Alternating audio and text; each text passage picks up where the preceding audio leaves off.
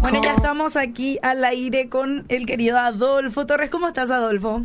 Muy bien, Anita, ¿cómo te va? Un placer estar de vuelta contigo acá. Sí. Saliendo de, de el festejo de Navidad de estos días. Sí, ya un poco más tranquilo. Este, muy a full de aquí para allá, por todos lados. Sí, o sea que básicamente no tuve vida en estas últimas tres semanas, pero ahora ya más relajado, gracias a Dios. Muy bien. Y, estuvimos, eh, para les cuento un poquito para la gente que no escucha, pero yo creo que todos escucharon. Eh, en el especial de Navidad estuviste también cantando aquí en vivo fue genial. No, gracias, gracias de vuelta por la invitación. Para mí fue un privilegio y espero haya sido bendición para la gente, ¿verdad? Yo creo que sí. Y bueno, saludamos a toda la gente que ya está en el en vivo allí eh, en Facebook, en la página de Radio Obedir. Así que rapidito, anda si todavía eh, no estás conectado. Bueno, podés escucharnos y vernos también a través eh, de la página web de la radio, perdón, de la, de la fanpage de la radio. Sí, también podés escucharnos online, también allí a través de la página web. Ahora sí. Y también, también algo importante, Anita, si le podemos recordar a la gente que puede bajar la aplicación, por ejemplo, de la radio, y ahí tiene también todos los podcasts, porque me suelen preguntar y como es muy útil me parece que va a ser más sencillo ahí escuchar lo que no pudieron escuchar. Sí, sí, sí. Y porque algunos de nuestros temas pues tienen este una seguidilla, ¿verdad? Exactamente. Entonces sería lindo que puedan ir siguiendo eh, justamente eso en la página web y también en la, en la app del teléfono. Que está genial entre paréntesis. Sí, sí, sí. Y, y es súper sencilla y es bastante este accesible. Bueno, ya no quito más el tiempo y les cuento que hoy Adolfo va a hablar justamente continuando con el tema, eh, dale esta vez a Dios. La vez pasada hablábamos de darle a Satanás lo que le pertenece. Totalmente. Sí. Esta vez eh, damos a Dios lo que le pertenece, la humildad. Claro, y es nuestro tema hoy porque justamente pensaba yo, eh, bueno, pasó el 25 de diciembre, Navidad, eh, y creo que es un tema eh, que viene como anillo al dedo. Sí. Hablar un poco de la humildad y también como introduciéndonos en el año que entra para entrar con una actitud correcta, ¿verdad? Claro. Eh, nosotros haciendo un review decíamos, por ejemplo, del orgullo que es el exceso de estimación hacia uno mismo y hacia los propios méritos por los cuales la persona se cree superior a los mm, demás, ¿verdad? también daba el ejemplo de que el orgullo es muy parecido a un globo, ¿verdad? Porque su significado original, a ver si acá encuentro, es picio, ¿verdad? Es la palabra que traduce orgullo en el Nuevo Testamento. Sí. Y significa, decíamos, inflado, sobredimensionado, dilatado, más allá del tamaño saludable. O sea, es alguien que como que se agranda a sí mismo por dentro y cree por fuera que es muy grande. Eh, y tiene un concepto eh, inadecuado, un concepto que no, no condice con lo que Dios espera de la persona. La persona orgullosa no tiene un corazón enseñable, la persona orgullosa es muy difícil trabajar ciertos valores y principios que puedan regir su vida para traer un equilibrio en, su manera de conducirse dentro de lo que es nuestro mundo, ¿verdad? Así. Y en el andar diario. Y hoy vamos a hablar de la humildad, que es totalmente el antónimo, lo contrario, ¿verdad? Y nuestro Señor Jesucristo es el mayor ejemplo de, humildad. Y a medida que avancemos, vamos a este, tocar algunas cosas eh, referentes a nuestro Señor Jesús, ¿verdad? Y, por ejemplo, eh, hablando de humildad, aquí voy a hablar, hablar, hablar, iba así. También voy a hablar, ¿verdad? Pero voy a abrir mi sesión. Por ejemplo, la humildad proviene del latín humilitas. Y no es una marca de toallita higiénica no, o algo nada. ¿verdad? Humilitas, que significa pegado a la tierra. Me encanta ese significado. Mm. O sea que una persona humilde es una persona que tiene los pies bien puestos sobre la tierra. Sí. Es una persona que no necesita, no necesita un cable a tierra extra. Claro. Sino él pisa tierra siempre, ¿verdad? Eh, es una virtud moral contraria a la soberbia, que es un sinónimo de orgullo, que posee el ser humano en reconocer sus debilidades, sus cualidades y capacidades y aprovecharlas para obrar en bien de los demás sin decirlo. O sea que una persona humilde es una persona que, conoce y reconoce sus debilidades, pero que también conoce y reconoce sus capacidades eh, y en este caso sus eh, cualidades como persona pero no se está mofando de ellas, no está eh, haciendo publicidad, autopromoción de lo que puede hacer o lo que eh, puede desarrollar. Y esto está muy bueno porque nos da el equilibrio. Normalmente nosotros hablamos de humildad y, una, y humildad a una persona pobre, guau.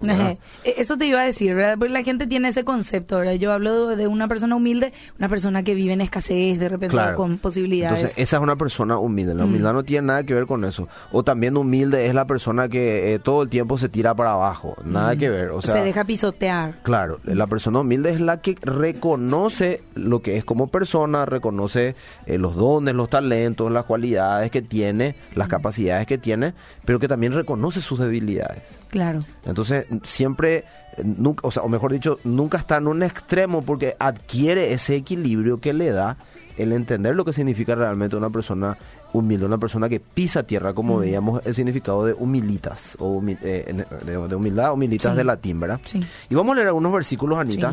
El primero sí te voy a dar el gustazo de leerlo. Ok. ¿Verdad? Está en Romanos capítulo 12, versículo 3. Si lo puedes leer en la reina, en la versión de la Reina Valera, va a estar genial. Uy, justo tengo la PDT. Pero ¿En serio? y si, no, si no, leo yo igual, no te preocupes. A ver, acá voy a cambiar a la Reina Valera. Acuérdate que estamos en familia con la audiencia, así que tranquilo. Bueno, a ver un poquitito. Romanos 12. 3. ¿Qué dice? Dice lo siguiente, digo pues, por la gracia que me es dada a cada cual que está entre vosotros, que no tenga más alto concepto de sí que el que debe tener, sino que piense de sí con cordura, conforme a la medida de fe que Dios repartió a cada uno. Y acá está el concepto que nos da el equilibrio y que mencionábamos la vez pasada en el podcast anterior cuando hablábamos del orgullo. Acá dice que cada uno no tenga más alto, más alto concepto de sí eh, que el que debe de tener, pero tampoco dice que eh, tenga menos, conceptos de sí del que debe de tener, sino que piense de sí con cordura, mm. conforme a la medida de fe que Dios repartió a cada uno. O sea, Dios nos dio fe a nosotros para creer también en lo que Él puso sobre nosotros. Claro. Yo tengo que aceptar lo que yo soy. Por ejemplo, eh, a veces es difícil y a nivel cristiano más todavía.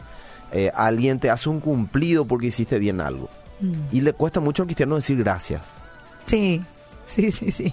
Pero no, no, no, Señor, la gloria para el Señor, la gloria para el Señor. La gloria siempre va a ser para el Señor. Claro. Lo digas o no lo digas, la gloria va a ser para el Señor. Pero nos cuesta a veces decir, no sé, qué bien cantaste, Anita. No, no, no, el mm. Señor, la gloria para el Señor, ¿verdad? no, decir gracias. Mm. Gracias, gracias, sí. Eh, si vos sabés que cantás bien. Ahora tampoco decir, yo sabía, lo, perdón. Eh, ustedes son están, eh, ustedes son de otro de otro nivel ah. a mi canto, ¿verdad? O sea, decir gracias es reconocer también lo, bueno que vos tenés. Pero tampoco es eh, sobredimensionar eso, sino tener esa medida. Eso es ser también humilde, tener la medida de fe correcta, creer correctamente sobre mí, tener una buena identidad. Eso es lo que Dios me dice a mí. Pero también dice que no tengo que tener más alta consideración de mí mismo del que debo tener porque entonces yo salgo del, del rango de humilde y entro ya poquito ya en el rango de soberbio y orgulloso, ¿verdad?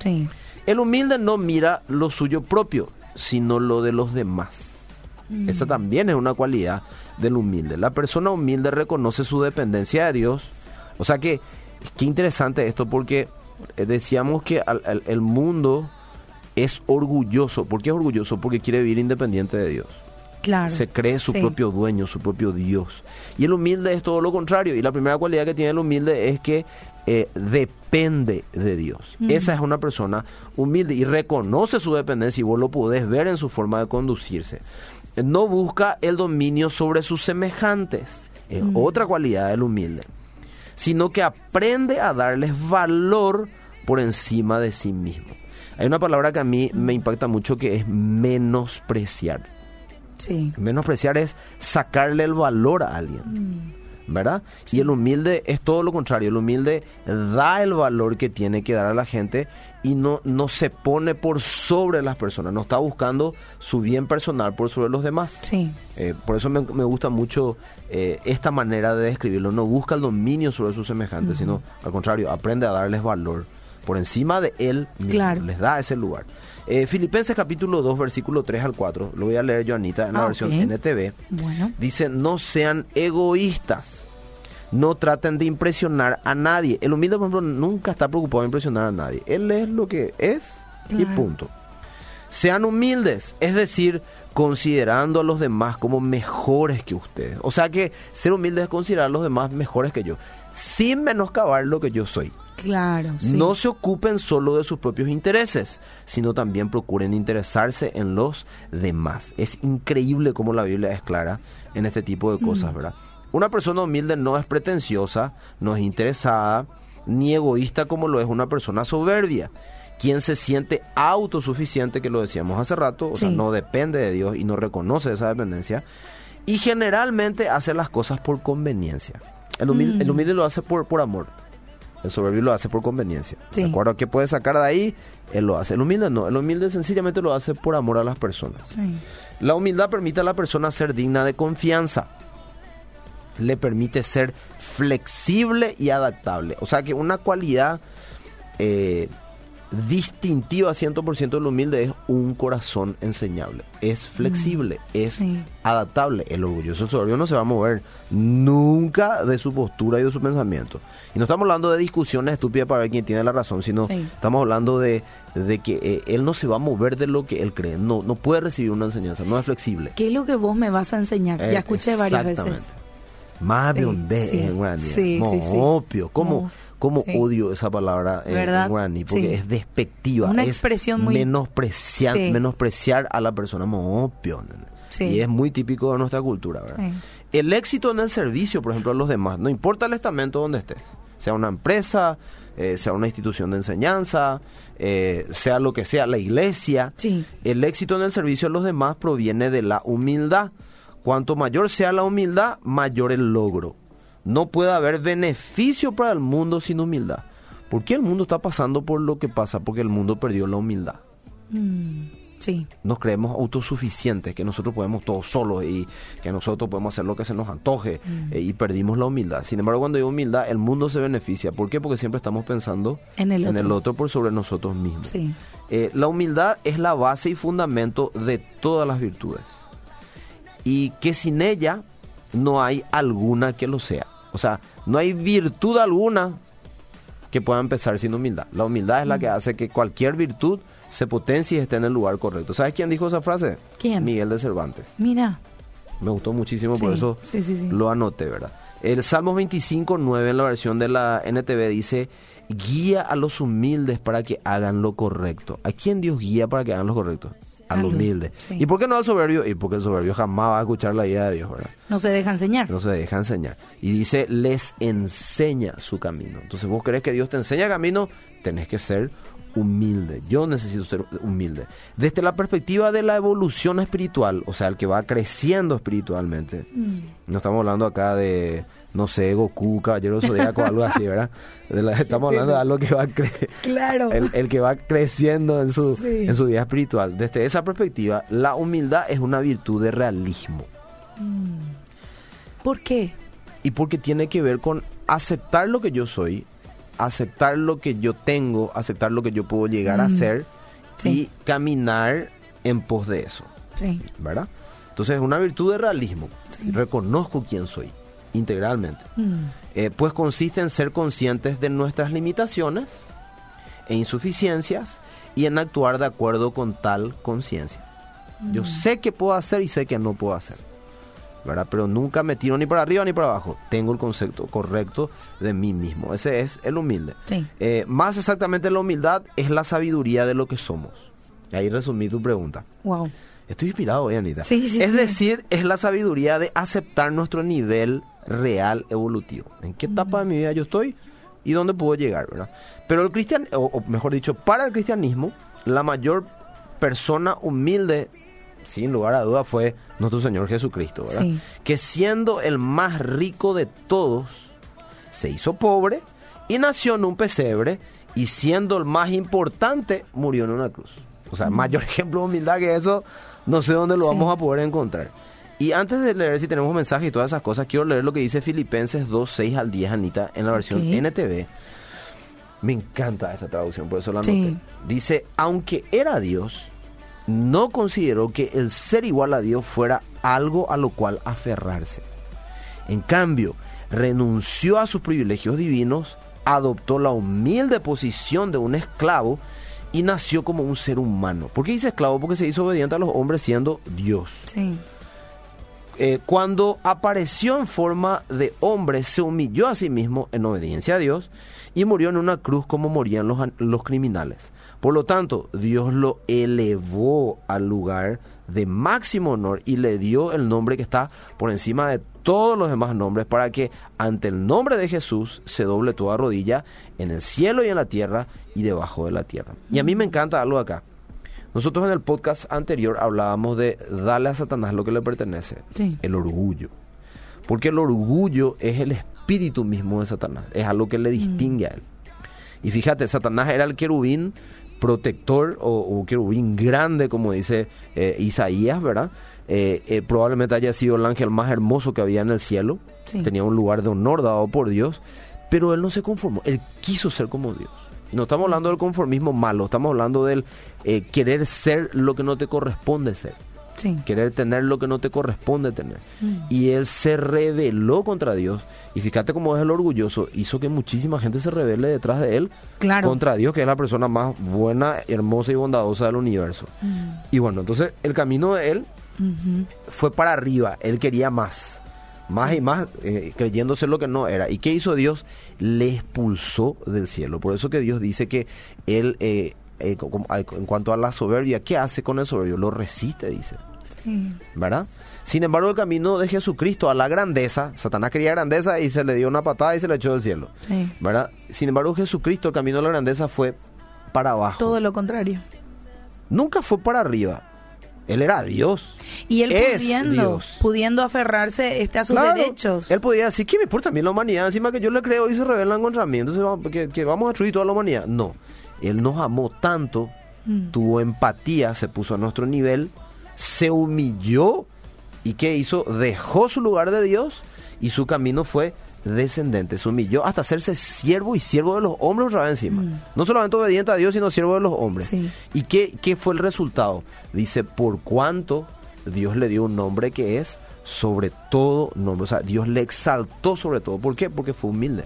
¿Y cuántos de nosotros nos aferramos, Adolfo? Me vino más rápido a la mente cuando decía en el primer versículo que no tomó el ser Dios como cosa que aferrarse. Eh, nosotros ¿Qué nos pasa a veces cuando vamos a algún lugar? Nos aferramos a lo que nosotros somos, al puesto que tenemos. Mira, yo soy de tal parte, o yo soy de tal, mira que yo soy fulano de tal, fulana de tal, ¿verdad? Y, actuamos tan contrariamente, ¿verdad? A lo que... Así mismo, es totalmente contrario a la, naturaleza original que Dios puso en nosotros. Pues la Biblia dice que Dios nos creó para buenas obras y el humilde solamente puede llevar adelante esas buenas obras. Pero es cierto, ¿y a qué te aferras hoy que no te permite ser humilde? Esa es una pregunta que yo tengo que hacer, hacerme a mí mismo, a mi nombre, a mi título, a lo que yo aspiro ser. ¿Está mal aspirar a algo? No, está muy bien, pero depende de con qué mentalidad aspiras a eso. Claro. Y nosotros estamos acostumbrados a vivir en una sociedad que no le, no le importa pasar por la cabeza de quien sea, no le importa mentir, calumniar, difamar, este con tal de alcanzar un lugar. ¿verdad? Y ahí no se ve humildad. Por eso que Dios aborrece la autopromoción, por ejemplo. Mm.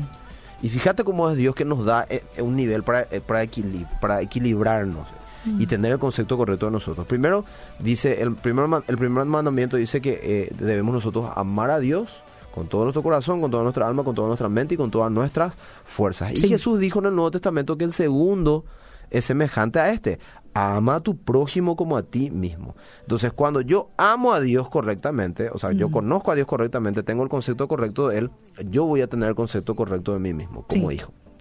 Pero cuando yo amo a la gente de la manera como corresponde, entonces yo también, ¿qué hago? Adquiero el equilibrio para no estar pensando eh, de mí con un nivel inadecuado de pensamiento que me permita servirte. Sí.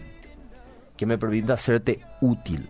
Mm. Ese es el humilde. Entonces, no sé si tenemos mensajes, Anita. No, la gente está saludando, dice saludos desde Campo 9. Envían la mayoría de sus, sus saludos. Yo creo que se está entendiendo bastante bien. Espero que sí. Quizás eh, la gente este, no envía preguntas.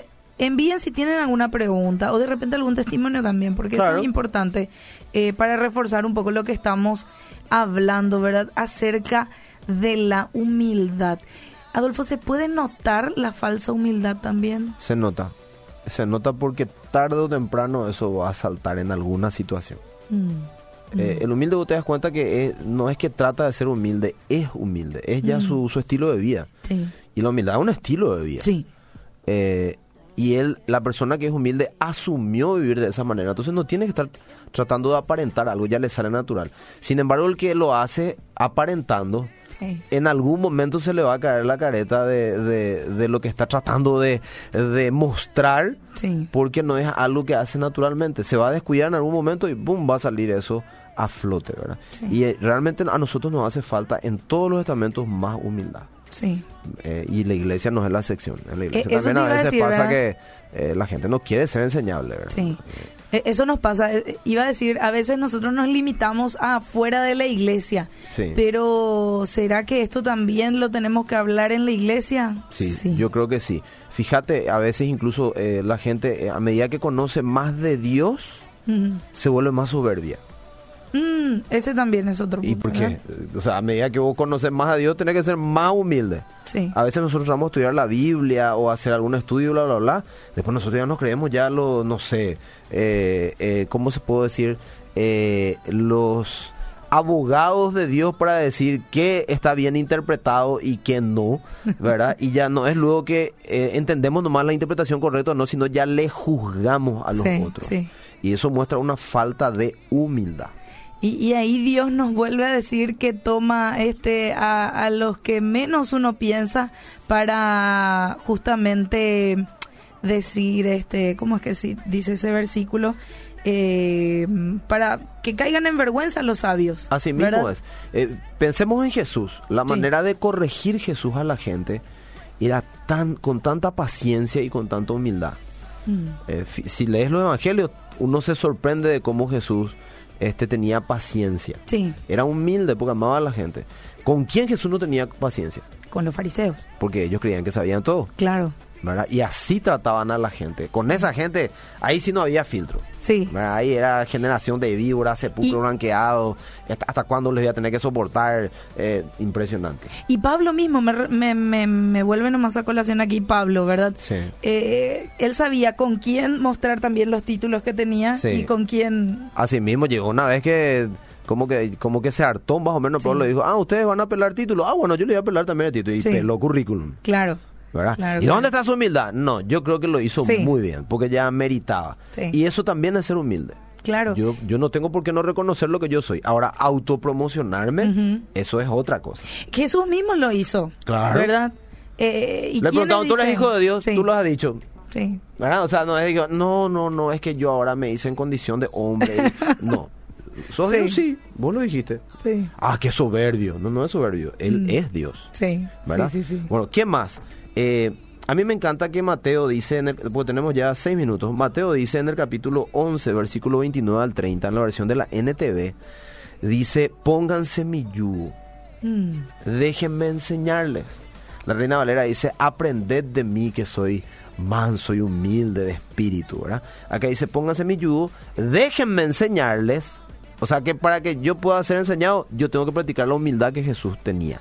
Y que él practicó en su vida. Porque yo soy humilde. Ay, qué soberbio que dice que es humilde. No, él era humilde. Claro.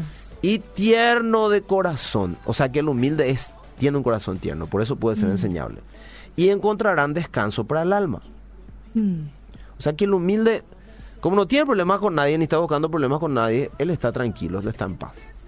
Pues mi yugo es fácil de llevar y la carga que les doy es liviana. Mm. Entonces, cuanto más yo dependa de Dios, más humilde voy a ser. Mm. Y menos cargas voy a llevar encima. Mm. Aquí la gente, sí, sí, sí, dice, genial el programa. Hay personas que usan a los hermanos para su beneficio y no para ayudar a otros. Muchos usan a Dios para su conveniencia y en lugar de servir, se sirven de las personas. Es muy triste. Dice Adriana Brown de Limpio, bendiciones y ánimo. Lamentablemente es una realidad. Sí. La pregunta es, ¿qué hacer, eh, qué hacer entonces eh, cuando vemos ese tipo de cosas? Y no imitarlas. Ahí está no imitarlas. Entonces, si yo vivo así, yo voy a dar un buen ejemplo para los que vienen conmigo o vienen detrás mío y va a haber una generación que va a crecer con una imagen diferente eh, y con una referencia diferente. Porque la gente se frustra, ¿qué vamos a hacer? No puede ser todo aquello. Y sé vos diferente. Mm. Es lo mejor que podés hacer. Claro. Eh, ¿Qué más? ¿Tenés algo más? Dice la gente también, gracias a Dios por este tiempo y también a ustedes que nos enseñan, porque nos edificamos.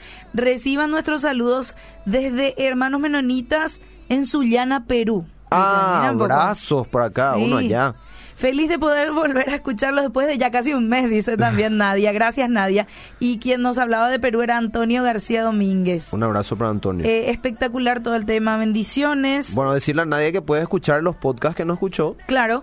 Sí. tranquilamente en, en lo como decíamos al comienzo del programa, Sí. en la app de la radio o en la página web o en Facebook también Sí, cuando eh, eh, ahí está. Después de terminar el programa, el Facebook Live pueden volver a rememorarlo. Sí, sí, sí. Bueno, tenemos poco tiempo y voy, a, voy a leer una cosita sobre el yugo que me gusta mucho. Eh, el yugo era un instrumento para unir a dos bueyes o mulas en una yunta, formada por una pieza alargada de madera con dos arcos que se, se juntaban en la cabeza o el cuello de los animales y que se sujeta a la lanza de un carro o el timón de un arado eh, para trabajar la tierra, ¿verdad? en este caso. Los seres humanos también usaban yugos. Ah. Ese es un dato muy Mira importante vos, y que muy pocas veces se enseña a veces. Mm. Siempre, ah, el, el- el- sí, el buey. No, los seres humanos también usaban yugos para el trabajo. Eh, estos eran eh, barras o palos sencillos que se colocaban sobre los hombros con carga en ambos lados. Entonces podían llevar Mm. Sí. más carga, ¿verdad? Los obreros podían transportar cargas pesadas con estos tipos de yugo, ¿verdad? El significado bíblico de yugo está ligado a, la- la- a lo largo del relato en los textos de la Biblia a la esclavitud. Mm. Palabra que a nosotros no nos gusta. No nos gusta. Sí. Porque está mal interpretado, mal, mal entendida, eh, porque eh, la esclavitud que nosotros vimos en el mundo sí era eh, Sí. algo opresor y era algo eh, que donde se aprovechaba de la gente al límite, ¿verdad? Incluso hasta matándole a esas personas, ¿verdad? Mm. Pero la esclavitud bíblica, la esclavitud que Dios quiere enseñar, no, no se refiere a ese tipo de esclavitud. Eh, ha- habla también del sometimiento a una ley superior que se está obligado a obedecer. Ese es el significado bíblico de yugo. En el Nuevo Testamento la palabra yugo se utiliza en sentido metafórico para referirse a la esclavitud y dependencia de las personas. Eh, Jesús utiliza el término yugo para invitarnos a unirnos con Él. ¿Verdad? Y lo leímos hace rato en Mateo, ¿verdad? Sí. Eh, creo que fue Mateo lo que le- sí, Mateo 11. Eh, ya que el yugo está relacionado con cargas y trabajo, la Biblia muchas veces se refiere a él en sentido figurado como símbolo de dominación y control. ¿De quién? Y del Espíritu Santo sobre mi vida. Claro. Dios controlando mi vida. Solamente yo puedo ser controlado por Dios si yo soy humilde. Es necesario que yo mengüe para que Él crezca. ¿Y cómo se ve la humildad? En aquel que practica realmente la, la escritura. Mm. Esa es una persona humilde, porque la Biblia te pide hacer cosas que con nuestra humanidad natural Claro. es totalmente contrario a Sí. lo que nos gustaría. Si alguien te pega la mejilla, dale la otra. Eso significa no lo vaya a pagar con la misma moneda. Claro. ¿Verdad? Eh, eh, eh, ¿Cómo se llama? Al que te maldice, ¿qué haces? Bendecile. Mm. Orás por los que te maldicen. Tus esa- enemigos. Esas no son cosas que a nosotros nos salen naturalmente. No. Perdona. Uy. Eh, pero depende de qué. No, perdona. Mm. ¿Quién puede hacer esas cosas? El humilde. Y como tenemos que terminar, a lo mejor vamos a tener más tiempo para seguir charlando, Claro. ¿verdad? Eh, pero quiero leer acá un versículo y con eso cerramos. Eh, por ejemplo, eh, para someternos, por ejemplo, a nuestros jefes, a Mm. nuestros papás, a nuestros líderes en la iglesia, se necesita humildad, Sí. ¿Verdad? Mucha Mucha, humildad. mucha. Mucha humildad, ¿verdad? Entonces, acá quiero que leamos, o voy a leer yo, Anita, ya por tiempo, ¿verdad? Eh, debemos examinar con cuidado el yugo que llevamos sobre los hombros hoy. Mm. Estamos caminando a la par de Jesucristo. Si por alguna razón se encuentra en mal estado o está mal colocada o colocado, llevarlo encima requerirá más esfuerzo y nos causará cierto dolor. Entonces mejor es humillate bien nomás allá para que puedas llevar a la par de Dios la vida como Él realmente quiere que vos y yo la llevemos. Y para terminar, Romanos 2.4, versión Palabra de Dios para todos, me encanta. Dice, tienes que entender que Dios ha sido muy paciente y bondadoso contigo, esperando que cambies. Pero tú piensas que su paciencia nunca termina y no te das cuenta de que Él es bueno contigo para que cambies tu vida. Dios no puede ser burlado y vamos, va a llegar el tiempo que vamos a rendir cuentas Sí. eh, de nuestra vida y Él nos va a llamar al orden y va a decir, fuiste humilde. Si fuiste humilde, entra el gozo de tu Señor, ¿verdad? Porque mm. utilizaste bien la gracia. Mm. Pero si no, bueno, ya sabemos que Dios hace con el orgulloso, ¿verdad? Lo mm. resiste, dice. Eh, entonces son cosas que nosotros tenemos que ir meditando. Pensá cómo va tu nivel de humildad y realmente ordenate en este resto del año para entrar en un 2020 donde aprendamos nosotros a reconocer una total dependencia de Dios en nuestra vida y dejarnos enseñar realmente por Él para llegar a ser todo lo que Él espera y diseñó que nosotros seamos. Mm. Excelente, entonces eh, tenés oportunidad de cambiar. Así mismo es. Dios es paciente para eso. Aprovechalo. Gracias. Lleno de misericordia y empezaba un 2020 con ese cambio de actitud y cambio de carácter. Así mismo es. Entonces, acordémonos de que Dios da gracia mm. al humilde. Sí. Eh, ¿Sabes cuál es el ejemplo que yo tengo y cerramos? Eh, dice que resista al soberbio. El soberbio es como que quiere avanzar, pero en un momento dado que hace Dios, como ya, ya le molesta eso, Dios se va a poner enfrente y no le va a dejar avanzar. Mm. Eso es resiste al soberbio. Pero dice, da gracia al humilde. ¿Cómo es en este caso el humilde? Es como que vos querés avanzar y hay una fuerza mayor que te impulsa para adelante. Y esa es la gracia. Dios trayendo esa promoción y esa bendición por tu obediencia y por tu sometimiento a su palabra, a su voluntad. Practiquemos eso. Ahí está. Muchísimas gracias, Adolfo. Por favor. Seguimos.